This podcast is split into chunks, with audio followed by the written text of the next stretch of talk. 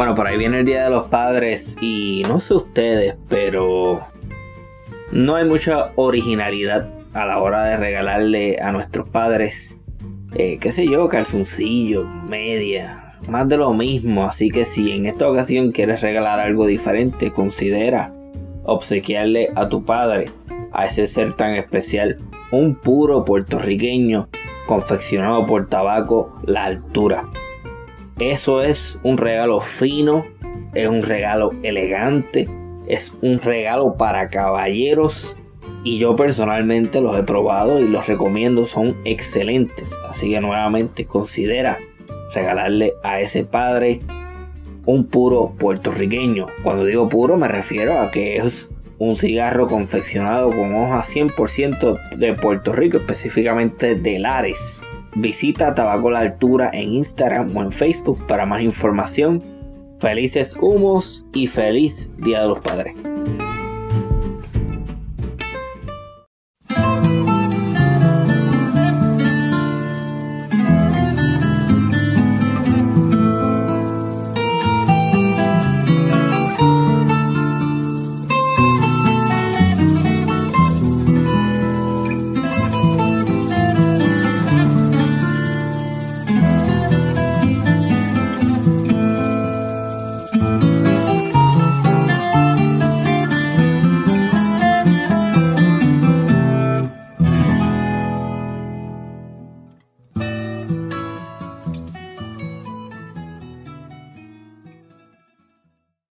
Bienvenidos y bienvenidas a una nueva edición del Chipiálago Histórico.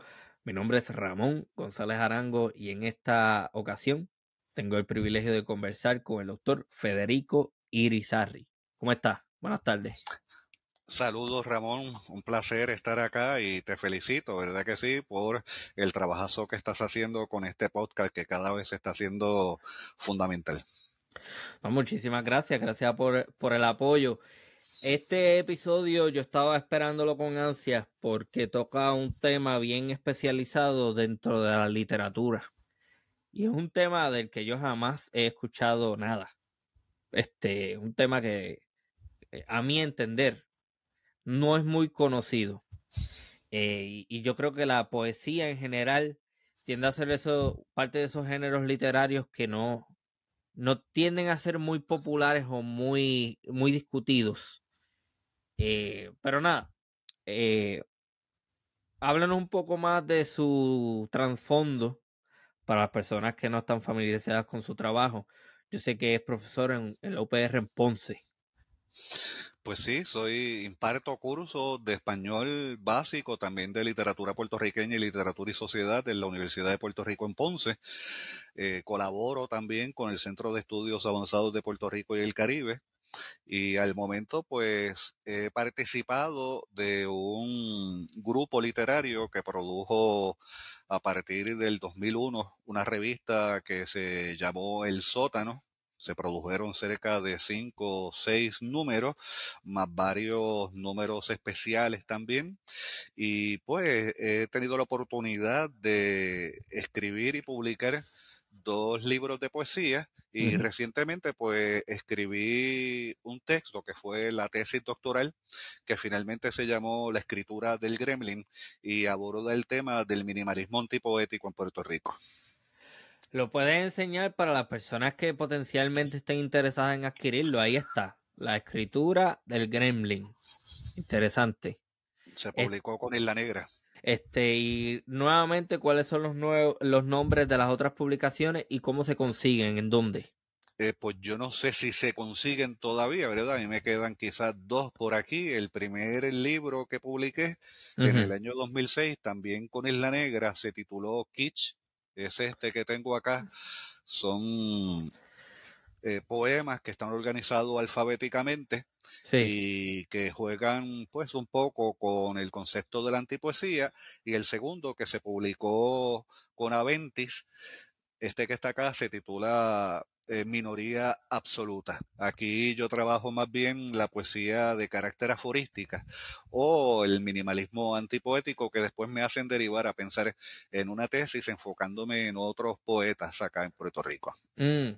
Me llama la atención el título y la portada, kitsch, porque eso es un término que se utiliza mucho en el mundo del arte y yo diría que se, en su gran, eh, ¿verdad? Yo diría que se podría utilizar para determinar la mayoría del arte que se está produciendo ahora mismo. El llamado arte, que eso no es otra, no es otra cosa que kitsch.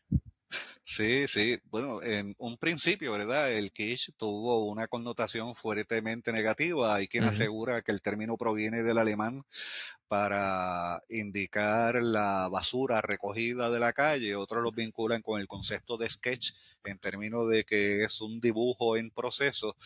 Y pues se utilizaba para llamar al mal arte, para cualificar al arte que es malo. Yo diría que después eh, ha pasado, digamos, al mundo estético ya con otro nombre, algunos le llaman neo kitsch, en donde se pierde la ingenuidad que el kitsch en un principio tiene y se utiliza más bien como una especie de artificio. Mm. Bastante interesante que deriva quizás a la cuestión irónica y a la reflexión sobre lo que se está haciendo en vínculo con la cultura popular y demás. O siendo cínico, quizás es una excusa para seguir haciendo mal arte. claro, bueno, lo que pasa es que los nuevos tiempos, ¿verdad? Le llaman posmodernos algunos, pues ha eliminado del panorama estético el arte monumental.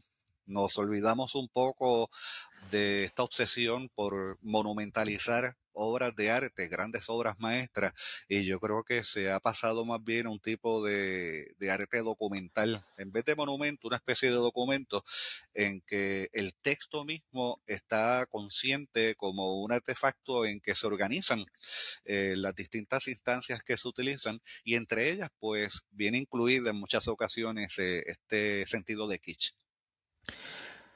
Eh, para las personas que no están familiarizadas quizás con lo que estamos hablando, eh, me viene a la mente un buen ejemplo para lo que sería kitsch moderno de ahora. Esa noticia que salió hace unos meses atrás, creo que fue el año pasado en algún punto, del guineo que pegaron en una pared en, una, en una galería en Miami y creo que cobraron 50 mil dólares por esa porquería. Eh, sé cuál es lo que estás diciendo. Es un guineo pegado a una pared con un tape color plata que generó una cantidad enorme de dinero para quien lo, lo, adquirió. A mí me interesaría mucho traer una persona, este, un, artista o algo así que, que trabaje ese tema, porque el arte ha sufrido mucho, yo diría que desde la década de los 40 y hay también unas ideas ahí bien extrañas de cómo la CIA, eh, el CIA, empieza a implantar el, eh, este llamado arte abstracto. Y, uh, yo no soy experto en el tema, pero que lo empieza a insertar dentro del panorama artístico internacional como esta, como esta última cosa. Y salen eh, pintores como Pollock y toda esta gente. Yo creo que hay una ruptura ahí no sé si ser categórico de lo que es buen arte con mal arte, pero ciertamente yo creo que ahora mismo lo que impera es mm, el mal arte y, son tan anormales que si tú expresas algo negativo hacia eso, ah, es que tú no lo entiendes, es que no eres sofisticado, es como que no, no, no, no, es que eso es una porquería, el arte cualquiera lo puede ver. Depende un poco también de las expectativas que se tenga en cada época para indicar qué cosa es arte bueno o arte malo. Yo creo que hoy día estamos en una estética más desfachatada. Entonces el horizonte de expectativas cambia, muta y se democratiza hasta cierto punto, incluyendo precisamente aspectos o instancias que antes no eran bien vistos dentro de la oficialidad. Eso es un comentario bastante interesante. Sí, sí, sí, sí. Definitivamente lo pone.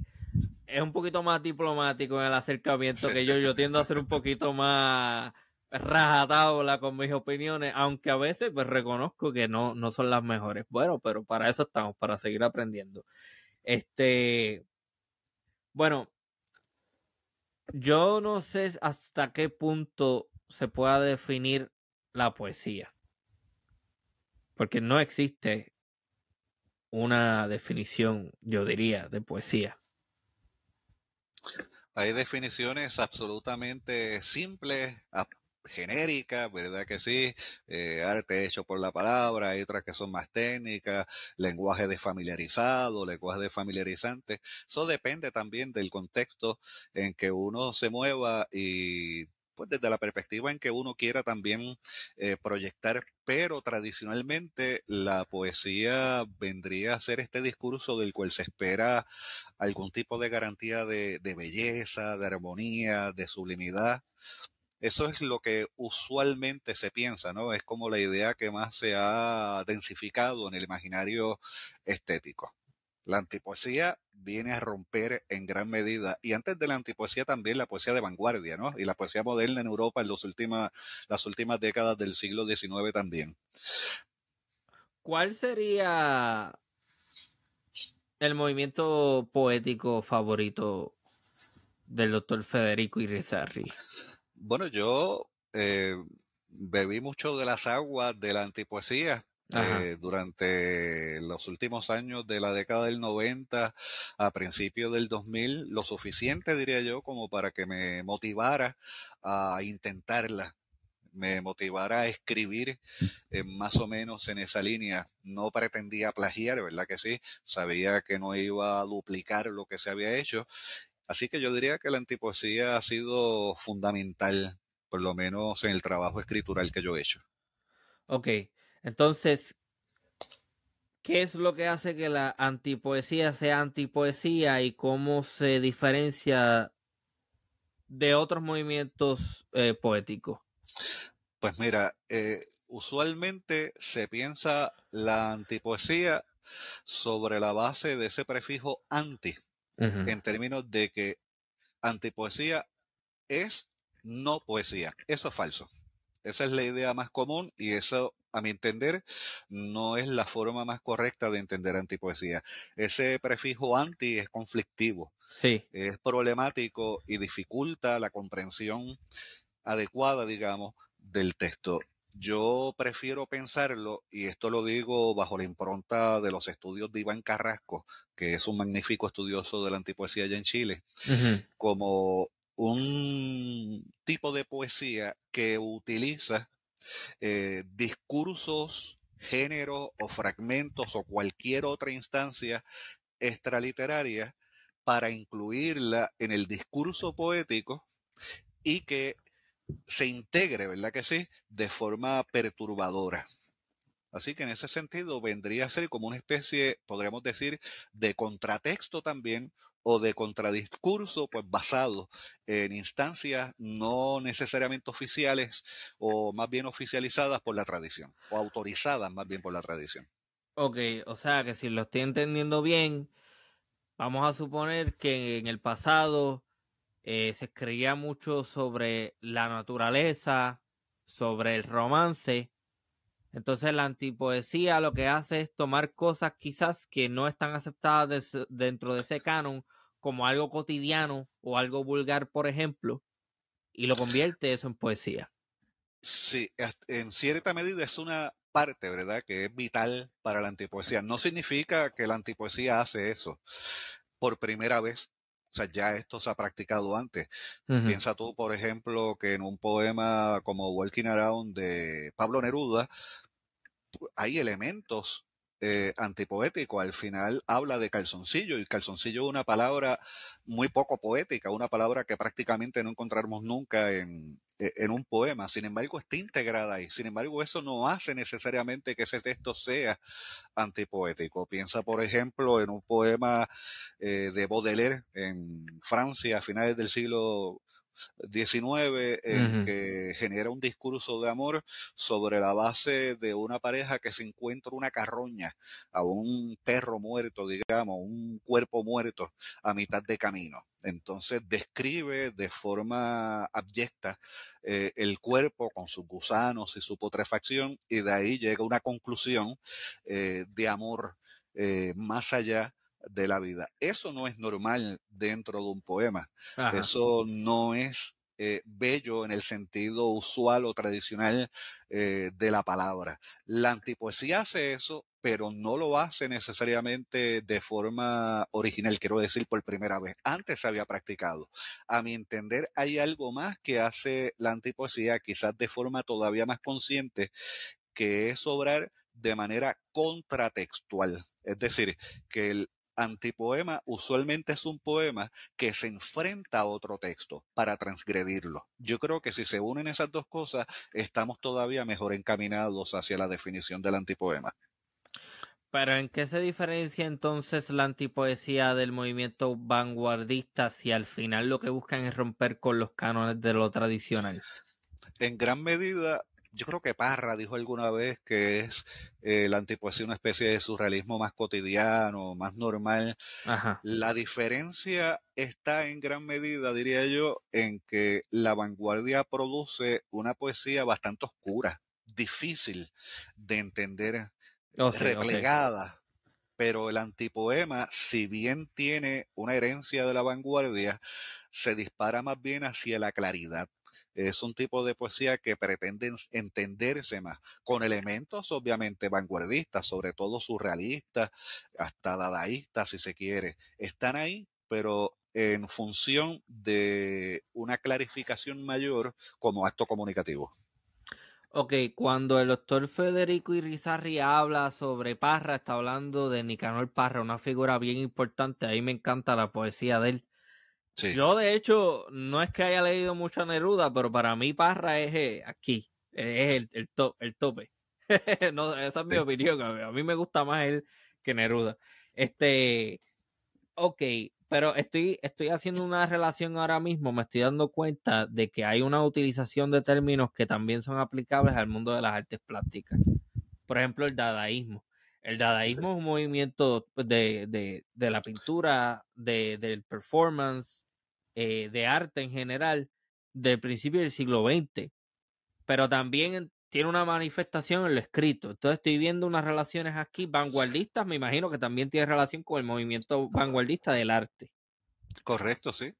Pienso yo, por ejemplo, que el mismo Parra mm. eh, genera, si no me equivoco, fue durante los años 50 con Enrique Lin y Alejandro Jodorowsky, un tipo de poesía mural que pegaba en las paredes de un restaurante, no recuerdo ahora el nombre, y no era otra cosa que una hoja de periódico eh, con titulares manipulados, en términos de que cortaban las palabras y con el mismo material que extraían tras cortar los titulares, creaban eh, oraciones nuevas, oraciones que eran pues absolutamente insólitas para el género periodístico que era el que estaba de base para producir ese tipo de, de, de, artefactos, si se quiere, eh, antipoéticos. O sea que sí, eh, se, se, alimenta un poco de eso. El dadaísmo, pues en gran medida tiende hacia la irracionalidad, hacia lo ilógico. Bien, y yo creo que le sirve en gran medida como de cama a Parra, en gran medida para lo que va a ser posteriormente, el surrealismo también. Yo no soy teórico ni nada por el estilo, pero a mí me da la impresión de que quizás, eh, quizás inconscientemente estamos viviendo una nueva oleada de dadaísmo ahora mismo. Es posible, o quizás hasta de un surrealismo también ya normalizado. Eh, Bretón llegó a decir que el acto surrealista por excelencia era salir a la calle y disparar a, mansalva, ¿verdad? Lo loco. Y eso pues se vive continuamente, sobre todo en los Estados Unidos, cuando entra un pistolero joven, digamos, a, disparar una ráfaga, ¿verdad? De, contra los maestros, los estudiantes y demás. Es un acto surrealista desde la perspectiva de Breton, de Breton pero completamente normalizado. Ya nos gusta como realidad, ah, ¿verdad que sí? Ya. Eh, es increíble, pues yo resido en los Estados Unidos actualmente y la realidad es que ya eso no es noticia, ya es normal ya quizás produce un revuelo en, su entorno local en donde sucede quizás el evento, pero no se amplifica como se solía amplificar. Y yo creo que eso es triste, porque es, es, deshumanizante. Este, y de hecho, he hecho ese comentario quizás también para personas que a lo mejor ven a Puerto Rico como a los ojos o que han criticado a Puerto Rico. Y yo, mira, di lo que tú quieras de Puerto Rico, quizás te puedo dar la razón, pero en Puerto Rico no se ha metido a alguien a matar niños en una escuela. Digo, esperemos que no suceda tampoco, pero, pero entiendo yo que la cultura es lo suficientemente diferente a la, a la de Estados Unidos en general como para que ese tipo de cosas no necesariamente ocurra y de nuevo, no soy teórico, no soy psicólogo, pero entiendo yo que hay un psiquis colectivo que nosotros no compartimos. Estamos en otra onda, por así decirlo, y yo no sé hasta qué punto sea posible que cosas así sucedan en nuestro entorno. Eh, ha habido manifestaciones yo le llamaría pseudo artística, ¿verdad que sí? No necesariamente en Puerto Rico.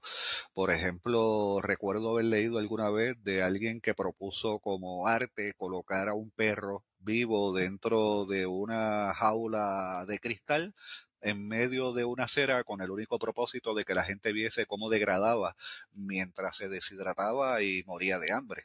Entonces culminaba el aspecto artístico cuando ya el perro moría.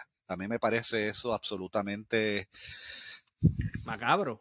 Macabro, cruel, nefasto. No lo llamaría arte, a mi entender, de ninguna manera. En ese sentido, yo creo que hay que postular, ¿verdad? Que sí, algunas lindes morales en el fondo. Yo creo que hay que ir en contra de esta idea, quizás, de lo que es el arte es, subjetivo, eh, hasta cierto punto. Porque yo creo que la gran mayoría de la gente, independientemente de su nivel cultural o de si, si entiende o no lo que está sucediendo dentro de una obra, yo creo que la mayoría de la gente tiene la capacidad de ver algo y decir, esto es arte o esto no es arte. Claro, Porque arte es algo que no, no necesariamente se puede definir, pero quizás es una de esas cosas que tú sabes cuando lo ves. Que es igual que la poesía. Que, bueno, pero ajá, este Ok. ¿La antipoesía nace con Nicanor Parra? Se había utilizado el término antes.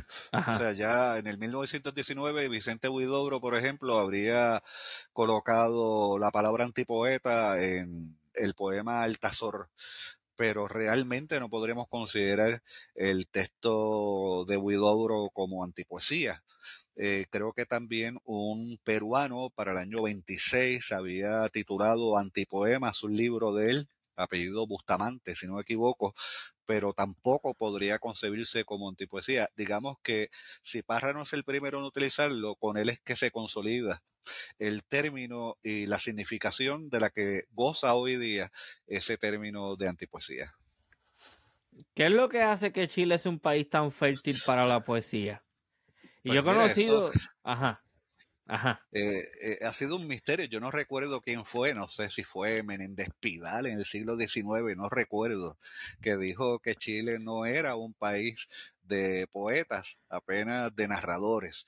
Y el siglo XX hizo un boom en términos poéticos, porque no solamente generó muchos poetas, sino unos poemas, unos poetas eh, excelentísimos, ¿verdad que sí? Así de entrada, pues mencionamos a Pablo de Roca, por ejemplo, a Vicente Huidobro, a Pablo Neruda, eh, Gabriela Mistral misma, hay que ponerle ahí, a Nicanor Parra, eh, a, a, Gonzalo Roja y tantos otros que de momento se escapan y que todavía hoy día nos dicen mucho, ¿verdad que sí? Ya muchos han muerto, casi todos han muerto, pero hoy día son fundamentales. Enrique Lin más temprano, eh, más, recientemente. Yo creo que hay algo en cómo ellos se expresan, porque yo he conocido varios chilenos y yo creo que son dados a... Hay algo en cómo ellos hablan. Ya de por sí hay un cantadito en, cómo expresan, en cómo hablan, en cómo eh, te dan una idea y, tienen a ser muy sensibles. He conocido muchos chilenos, no lo digo de forma despectiva ni negativa, pero sí tienden a ser cariñosos y sensibles. He tenido conversaciones. Sí, he conocido, he conocido personas eh, de Chile que en la primera conversación, por ejemplo, dicen abrazo, que estés bien.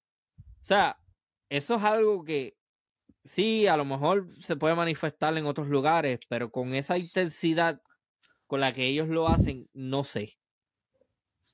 Y son sumamente ingeniosos, añadiría yo, en, en, todo momento. Recuerdo que durante el tiempo que viví allí, eh, conocí, compartí y mantuve una amistad eh, mucho tiempo con un poeta que hacía algo que en Puerto Rico sería insólito e imposible y era vivir de la poesía en términos de que él generaba un cubo como un Rubik's Cube, ¿te acuerdas de? Sí, sí. Pero en vez de colores lo que tenía era palabras. Entonces, la medida en que uno iba moviéndolo de lado a lado, se iban formando frases y de ahí entonces se extraía precisamente un poema. Eh, y él salía a la calle a vender por apenas 5 dólares quizás a, la gente que se encontraba en los restaurantes, en las micros, en las guaguas públicas, quiero decir, y vivía precisamente de eso. O sea, yo creo que hay un ingenio y una forma también en muchas ocasiones poética o antipoética de vivir. Pero que era exactamente lo que vendía. Era este cubo. El cubo, oh, vendía literalmente el cubo. No era que utilizaba el cubo para redactar y eso después era lo que vendía. es que vendía el eh, cubo. Le sacaba los colores al cubo y le pegaba ah. allí una pequeña etiqueta con distintas palabras. Entonces, pues se iba haciendo una oración o se iba haciendo una frase, un verso, una, una idea que después eh, se convertía uno lo iba escribiendo en la medida en que lo iba moviendo y tenía un poema al, al final. Qué interesante. Sí, sí, e, exacto, ingenioso. Este, ¿y qué hace que vayas a, Chile? Estudiar. Fui a estudiar allá la maestría en la Universidad de Chile, que es la estatal.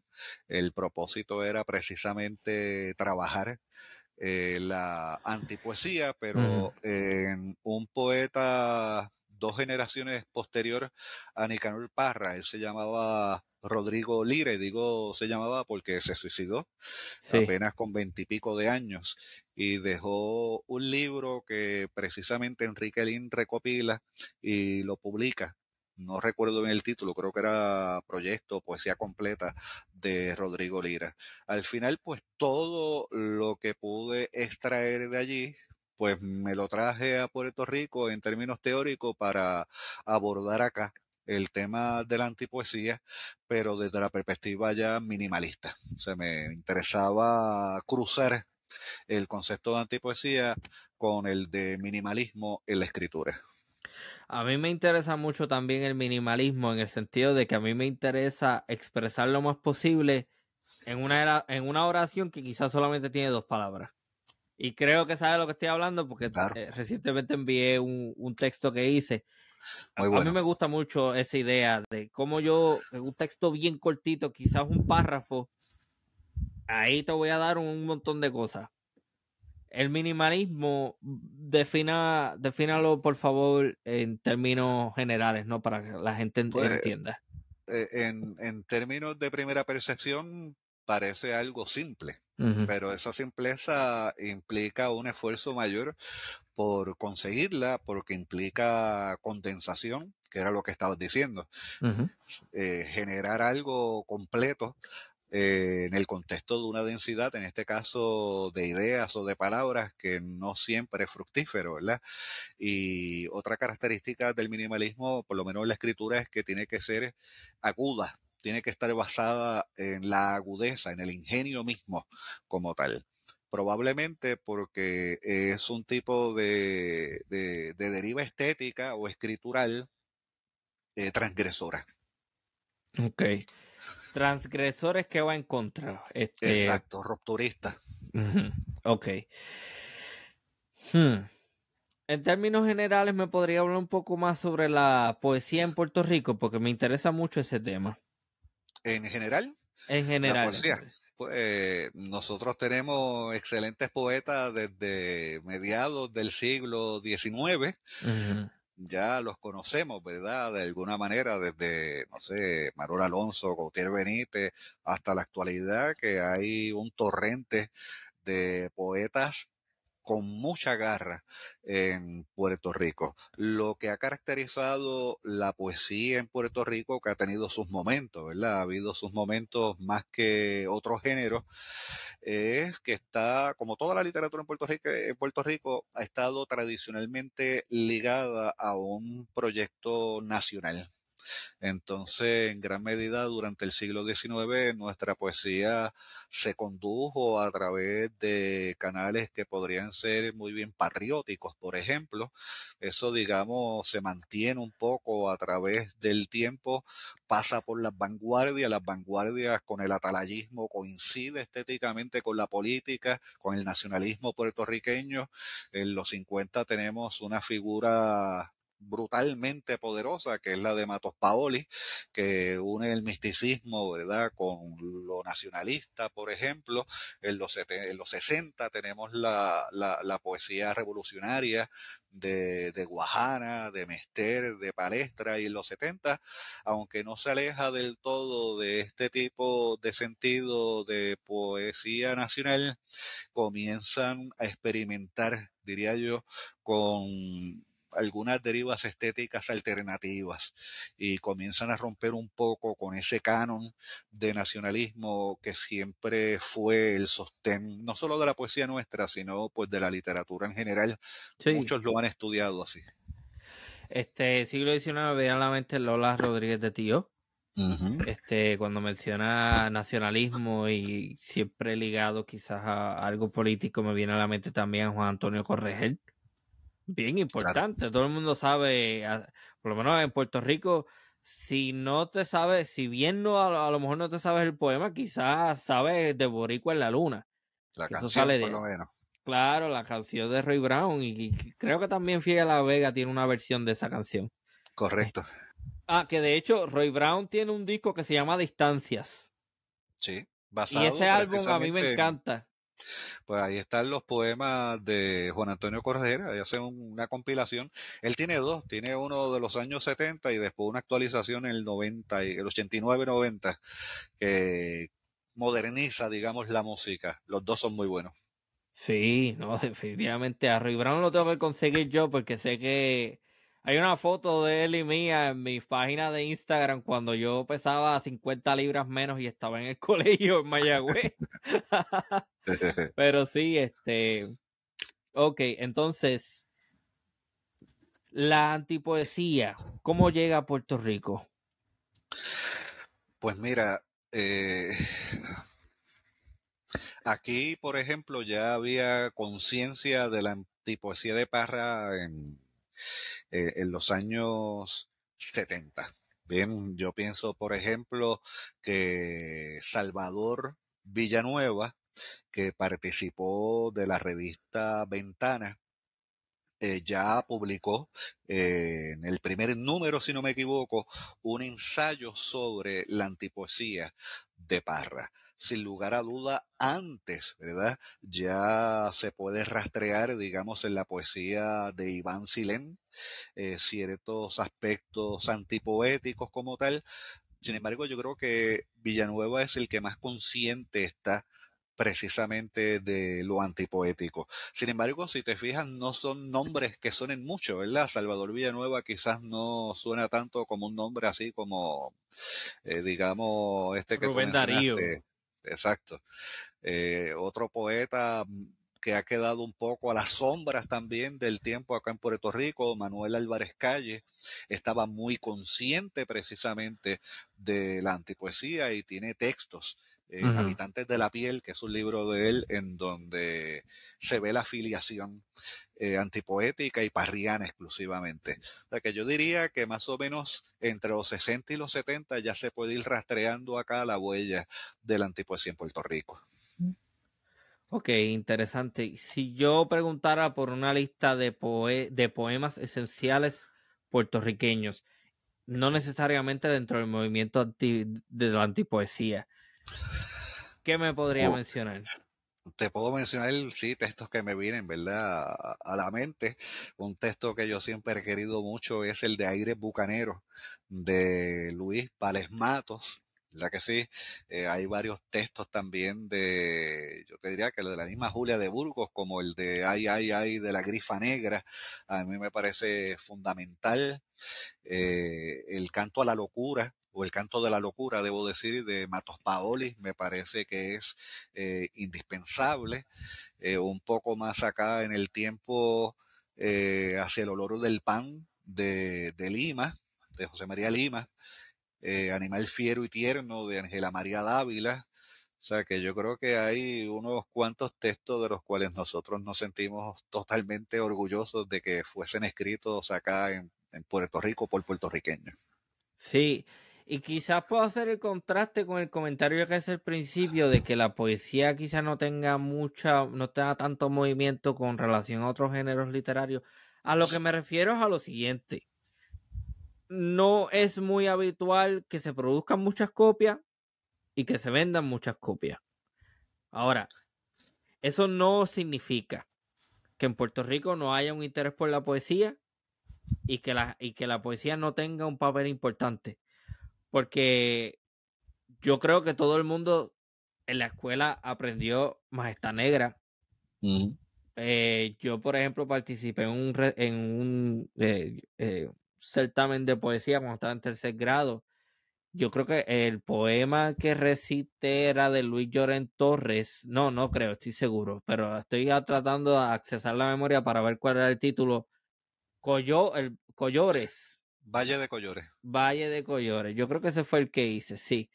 Eh, o sea que sí tiene un papel importante, pero quizás eso no necesariamente se lleva a la compra y venta de libros, de poemarios.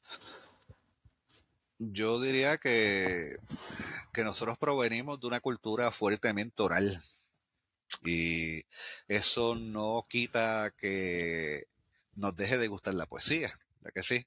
Quizás no estamos muy dados, quizás no pasa tampoco en otros países a la lectura de libros, excepto alguna parte de la población. No es que nadie lea o todos lean, simplemente pues que los libros van destinados a un público particular. Ahora hay poesía oral. Hay gusto, hay mucha poesía, digamos, oralmente fuera de los libros. Definitivamente, y hasta cierto punto la música es una manifestación de eso, porque Claro. la música es poesía con acompañamiento musical. Que sea buena o mala es otra cosa. Absolutamente.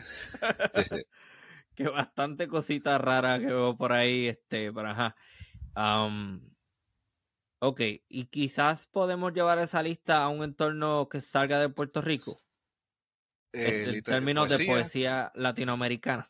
Sí, sí, yo creo que desde mi perspectiva son fundamentales, por ejemplo, eh, César Vallejo en Perú, sobre todo eh, Trilce, que es, digamos, lo mejor, digamos, de la poesía vanguardista, se adelanta hasta cierto punto al surrealismo.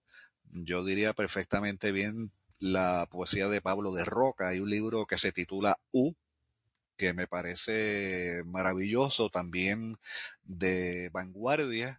La poesía de Gonzalo Rojas también en Chile, Ernesto Cardenal en Nicaragua, eh, Eduardo Lizardi en México, que es un tipo de poesía malditista, si se quiere, pero muy buena poesía. Jaime Sabines también en México, que de hecho Draco publica, ha musicalizado algunos textos de él. Oh, sí, no sabía eso. ¿sí? En Vagabundo puedes conseguir varios textos de, de él, pues musicalizados. Ese es el que tiene esta canción que a mí me gusta mucho, obra de arte. No, es uno anterior. Ah, es uno anterior. Ok, pues yo tengo un disco de Robbie, sí. Ok, interesante. Hay personas que deben estar escuchando esto y dándole pausa cada tres segundos para apuntar el nombre del autor y de, del poemario. A mí ese de que dice U me llama la atención, es literalmente la letra U nada más. Ese, ese es el nombre La del letra, poemario. exactamente, la letra U eh, solamente.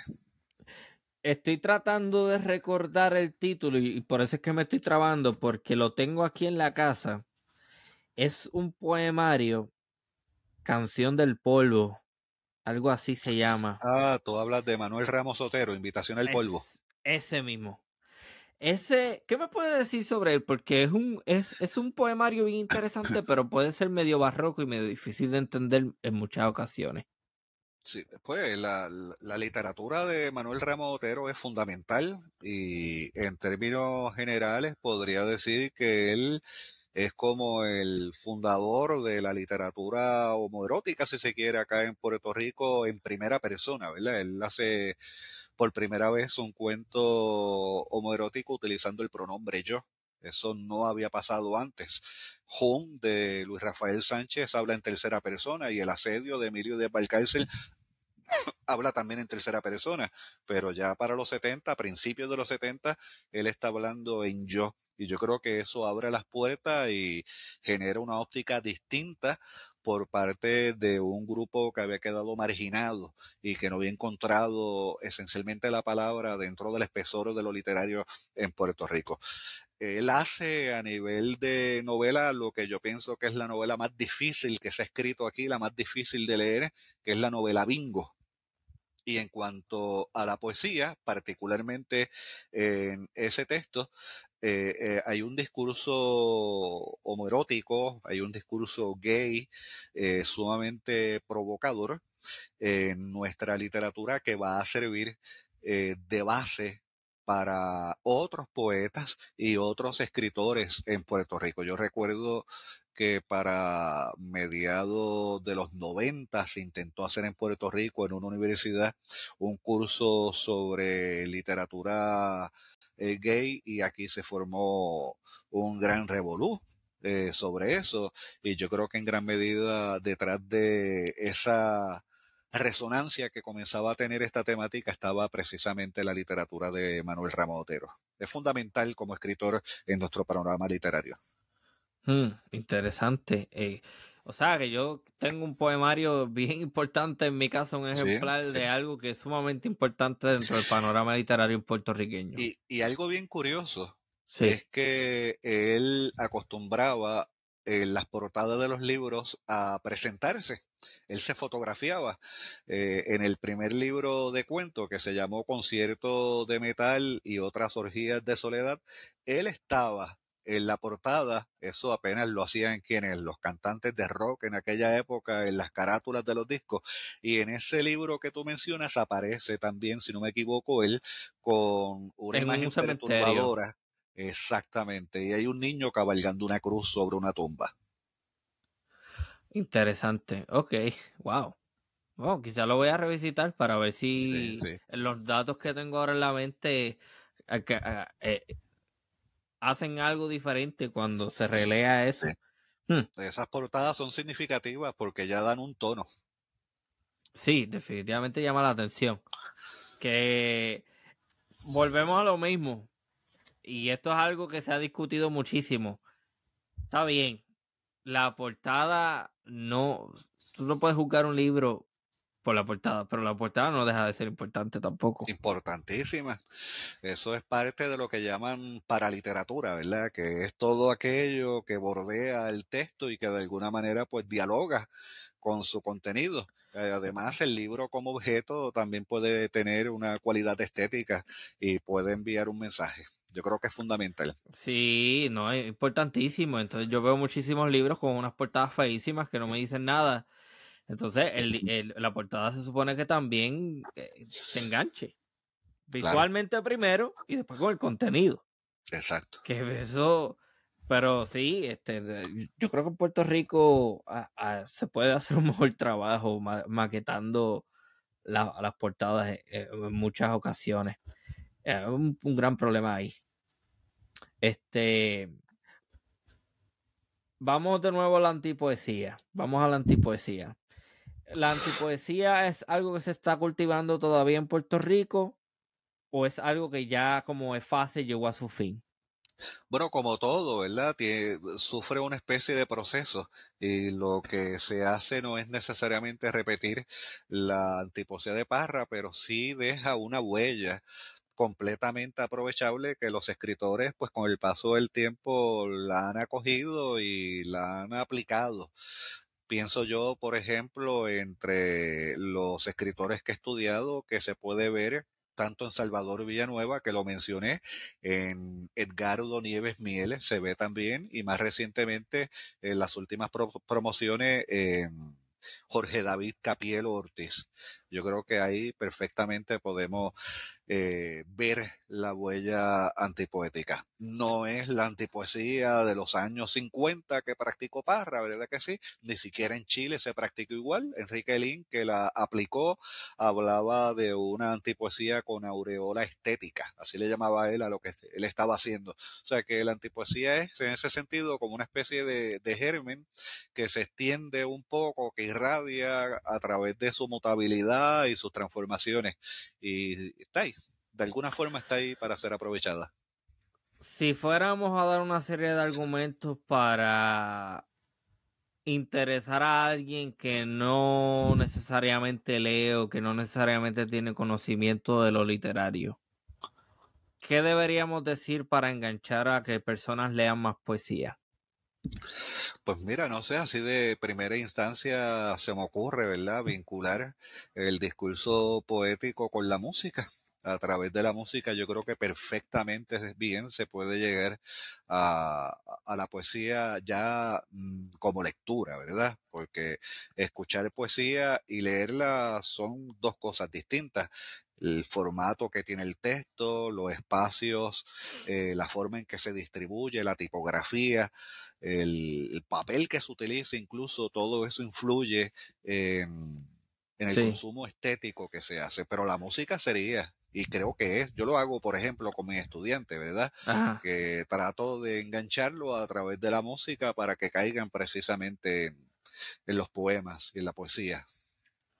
Oye, es interesante porque estaba pensando, me, este, me puse a pensar en que ah, sería bueno hacer el experimento. ¿Y qué pasaría si sacáramos las letras de las canciones de Wisin y las pusiéramos en el libro?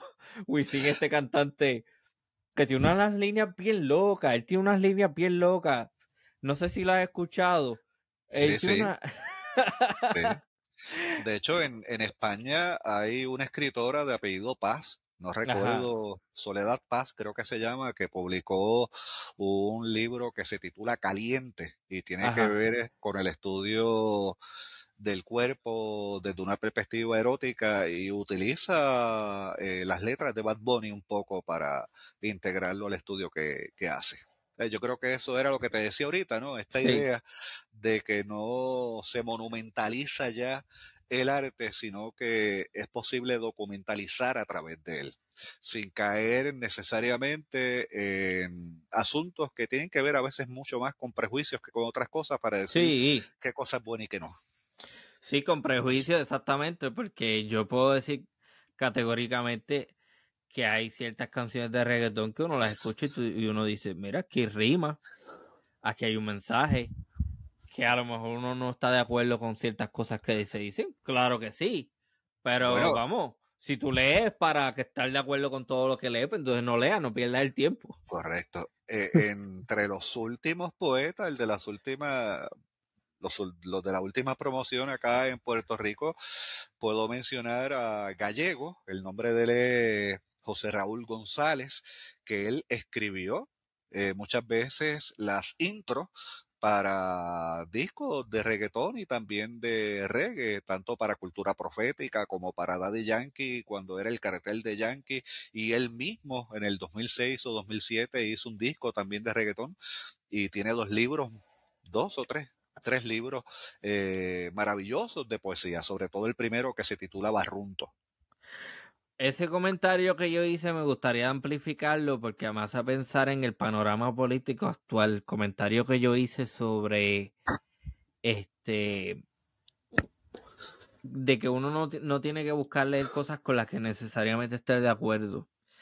Porque me hace pensar, por ejemplo, en la cultura de la cancelación Claro. En cómo buscamos, y se hace de ambas partes, porque la izquierda siempre ha criticado a la derecha en las instituciones de las que censuraban y de cómo todo tenía que ser de, acuerdo a cierta forma, pero la izquierda también lo hace.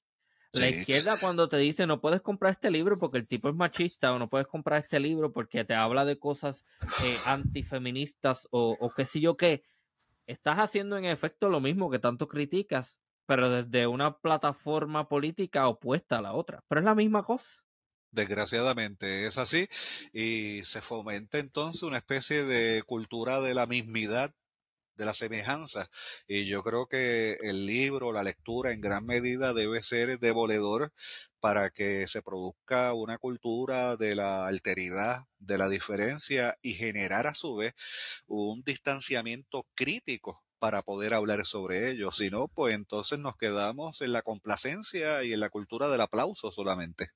Ah, bendito, en la cultura del aplauso, ¿verdad? Que, que también me hace pensar en estos personajes que están saliendo mucho, que ahora son famosos, que se victimizan y que se hacen héroes por tener este por tener algún tipo de vicisitud o adversidad en muchas ocasiones autoinfligida, que no necesariamente y, y, bueno, aquí hay muchísima tela que cortar porque yo pienso, yo soy un crítico de, de, de estas ideas que están saliendo ahora mismo, de cómo, ah, esto no me gusta, vamos a ir a robar el, el texto de la biblioteca para que no lo alquilen, para que no lo den. Eso pasa aquí, por lo menos en los Estados Unidos. Mi esposo trabaja en una librería y ella me cuenta de cómo hay literalmente colectivos que se dedican a sacar libros de bibliotecas porque no les gusta lo que dicen. Entonces ellos se roban eso para que no para que no nadie lo lea. Terrible, eso es terrible lo que has dicho.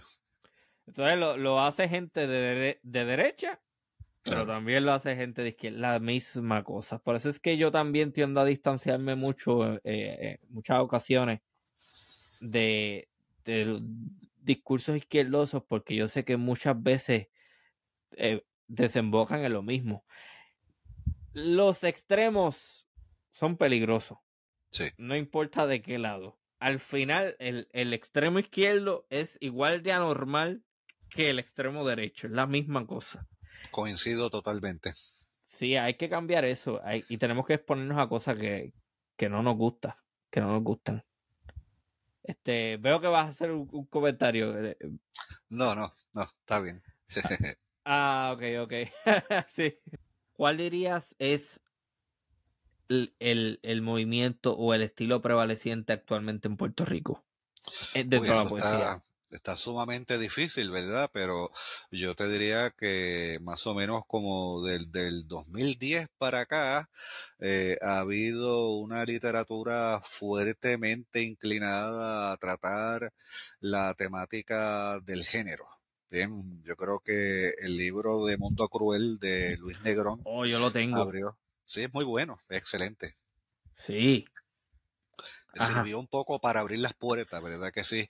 Y hoy día vi hace poco precisamente por las redes sociales que van a lanzar, si no es que lo lanzaron ya, un poemario eh, de poesía trans, algo así. O sea, yo creo que últimamente se están inclinando un poco más por la cuestión de género es posible que todavía eso no se, no, no, no se agote, quede muchísimo tiempo más por estar agotado, hay mucho más que decir al respecto. Sí, ok. Entonces, ese es el comentario, que ahora mismo quizás lo más prevaleciente es eso. Cosas que trabajen con la sexualidad y con el género y ese tipo de cosas. No sé si lo más, ¿verdad? Pero sí es una línea bastante visible.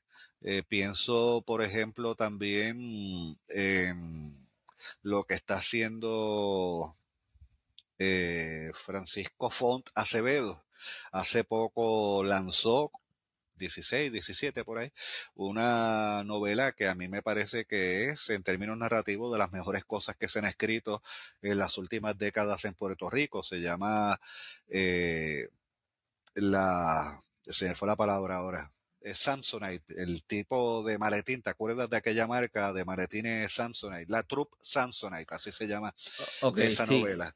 Y es una novela eficazmente experimental que no se aleja de un contenido importante que tiene que ver con la vivencia del puertorriqueño eh, desde los años finales de los 70 hasta los 90 más o menos, eh, en el contexto de una gran precariedad que en ese sentido pues yo creo que sintoniza perfectamente bien con los tiempos actuales. Ok, es otra deriva, otra deriva, no necesariamente, o sea, hay varias derivas, estas son digamos dos entre las que hay.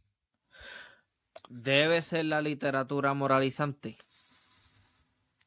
Mm, que tenga la intención de moralizar, pues cada quien lo decide, ¿verdad? Yo entiendo que en muchas ocasiones eso perjudica la, la intención de una obra porque a mi entender, lo estético debe primero. De lo contrario, pues se, panfletiza en, en, gran medida y, y, y se tergiversa como obra. Mejor que escriba, digamos, un ensayo, ¿verdad? O haga un tratado, o haga un manifiesto, pero si es una novela, o es un poema, o es una eh, obra de teatro, pues yo creo que debe primar el sentido estético. Exactamente. Este hago la pregunta con toda la intención precisamente relacionado a lo que estábamos hablando ahora de esta cultura política que está ocupando mucho espacio. De igual manera, tiene que ser la literatura políticamente correcta. No, no necesariamente. Yo creo que se hace excelente literatura y a veces mucho mejor cuando transgrede. Cuando va opuesto a exactamente. Sí, no, yo pienso lo mismo y de nuevo hago las preguntas con, con, la total, con el total interés de establecer ese punto de que, porque me preocupa mucho que haya mucha gente que a lo mejor lea pero no sabe leer. Y eso es otro tema que es bien importante.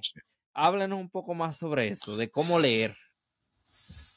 Wow, eso es un tema de difícil abordaje. Ajá. De momento, pienso que depende en gran medida de las experiencias que uno tenga, ¿verdad? De el aprendizaje y la voluntad y la intención. Si por leer entendemos algo más que pasar la vista por encima de las letras negras sobre el papel o sobre la, el monitor de la computadora. Yo creo que leer implica algo mucho más profundo que eso. Es una interiorización eh, de un contenido que debe generar a sí mismo un diálogo con lo leído y debe derivar en conocimiento, ¿verdad que sí? En el mejor de los casos en sabiduría. Pero cómo hacer que se lea, pues yo ahí no sabría decir más allá. Ok, hacia donde voy es al comentario que me hizo una vez en una de nuestras conversaciones anteriores de la importancia de leer críticamente. Porque tendemos a ser muy rápidos a leer algo por encima superficialmente y no, y no, y no analizar. Y por esa línea es por donde voy. Criticar, criticar implica mantener en gran medida un distanciamiento de aquello a lo cual uno enfrenta con el propósito de entenderlo para poder posteriormente reaccionar de la forma más adecuada, ¿verdad? A ello, en espera, obviamente, de que sea contestado, no necesariamente al momento, pero posteriormente. Esto es un diálogo constante y la crítica, pues, requiere eh, un reconocimiento y un autorreconocimiento también de las debilidades y las fortalezas de aquello que uno enfrenta y aquello a lo que uno expone.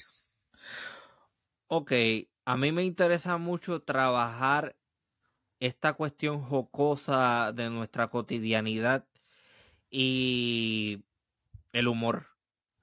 ¿Me puede dar consejos en términos de cómo hacerlo eficazmente, porque sé que hay un punto en el que si uno trata de ser muy cómico, la cosa pierde valor, la cosa pierde algo. Sí, yo creo que tú te refieres, ¿verdad? Al, al humor inteligente. ¿Cierto? Yo creo que aunque nuestra literatura durante muchísimo tiempo ha sido fuertemente seria, con intenciones estéticas realistas y demás, pues tenemos una serie de, escritores que han sido fundamentales en términos humorísticos. Pienso yo, por ejemplo, en esta novela fabulosa que se llama Figuraciones en el mes de marzo, de Emilio Díaz Valcárcel. Yo creo que ahí podrías encontrar quizás muchas ideas para ver cómo él organiza el humor y lo utiliza como recurso para pues para generar una visión más desfachatada de lo que hace. Luis Rafael Sánchez la guaracha del macho Camacho también es sumamente eficaz. Ana Lidia Vega eh, ni se diga. Francisco Fona Acevedo en esta novela que acabo de mencionar, La Troupe Samsonite, es, eh, eh, es muy efectivo en las derivas humorísticas que genera. Yo creo que la lectura vendría a ser quizás el mejor eh, recurso para uno poder aprender a hacer esto. Ah, no, claro, sí, definitivamente. Este, ¿cómo, ¿Cómo vas a escribir si no lees? Obviamente. Este, hay algo que, que quería comentar y es que debemos abrirnos a, leer todo tipo de cosas. Y debemos evitar este, este encerramiento que nosotros mismos nos imponemos. Porque mencionas, por ejemplo, el trabajo de eh, Invitación al Polvo. Es un libro homoerótico. Yo no soy homosexual. Pero eso no significa que yo no, que yo no puedo leer eso y disfrutarlo. De ninguna manera. Eh, yo no soy comunista. Pero eso no significa que yo pueda leer textos comunistas o que hayan sido producidos en la Rusia soviética. Eh, yo no soy católico, por ejemplo. Eso no significa que yo no pueda leer algún tipo de, qué sé yo, este, algún pensador, algún teólogo de la Edad Media. Eh, e, este tipo de, este tipo de relaciones incorrectas que nosotros hacemos, o, yo no soy, por ejemplo, eh, qué sé yo, si fuera alguien homofóbico, eh, hay que exponerse a todo. Y de igual manera, si tú eres una persona a lo que llamamos progre, ¿por qué no leer algo de derecha? ¿Por qué no leer algo como el Mein Kampf, por ejemplo, mi, mi, mi camino de Hitler? ¿Por qué no? Sí, eh, la, la, lectura enriquece. Yo creo que hay que partir de la premisa de que la lectura es una forma de enriquecerse. Y enriquecerse significa que uno pueda vivir asumiendo las perspectivas otras que vienen de lugares quizás incómodos de lugares que no necesariamente son aquellos a los que nosotros pertenecemos. Leer no significa que yo voy a, adoctrinarme ¿no? con, con lo leído, sino que me voy a enriquecer, obviamente, para tener puntos de vista distintos para generar quizás un posicionamiento más crítico ante la realidad, las circunstancias en que uno vive. Hay que partir de esa premisa. Si uno parte de la premisa, por el contrario, de que leer implica que me va a adoctrinar, pues ya se está transitando mal el camino desde el principio. Sí, y yo creo que debemos evitar también la mentalidad de rebaño y la mentalidad de, la colectivización en el sentido de que porque yo sea de determinado grupo o determinada creencia significa que todo lo que dicta este, todo lo que dicta y prescribe este grupo, yo estoy de acuerdo con eso. No, hombre, no, hay que tener pensamiento y criterio propio, hay que tener la habilidad de pensar por su cuenta y si uno pertenece a un grupo, chévere, pero uno tiene que estar de acuerdo con todo lo que el grupo dicta. De igual manera, eso se puede llevar a, la, a lo político. Sea, si, tú eres de determinado partido político, eso no significa que todo lo que ese todo lo que la cúpula de ese partido diga, ah, chévere. No, hombre, hay que tener criterio, análisis. Absolutamente, claro que sí, coincido totalmente. ¿Algún pensamiento, algún comentario, quizás alguna invitación, algo que puedas añadir antes de terminar este episodio? Pues en la línea de lo que hemos hablado, ¿verdad que sí? Que sigamos abordando la lectura, que busquemos la forma de salir de las zonas de confort y exponernos ante lecturas que no sean necesariamente las que nosotros esperamos. Y Orán creo que fue el que dijo que la lectura siempre debe destruir. Lo decía en el sentido de lo que estamos, de lo que estamos hablando, ¿no? Destruye algo en mí, pero genera obviamente algo distinto a lo que yo he sido hasta el momento. Así que en ese sentido yo creo que ese podría ser el comentario final. Eh, me quedan ciertos libros de, de, del Gremlin, escritura del Gremlin. Si alguien esté interesado, puede escribir al correo electrónico mío, que es federicoirizarri.gmail.com y se coordina. ¿Tienes alguna idea de dónde se va a poder conseguir? Me imagino que el Candil, por ser de Ponce. Pues yo he llevado varios al Candil, no sé si todavía quede, y sé que en San Juan el editor eh, Carlos Roberto Gómez Vera había llevado varios.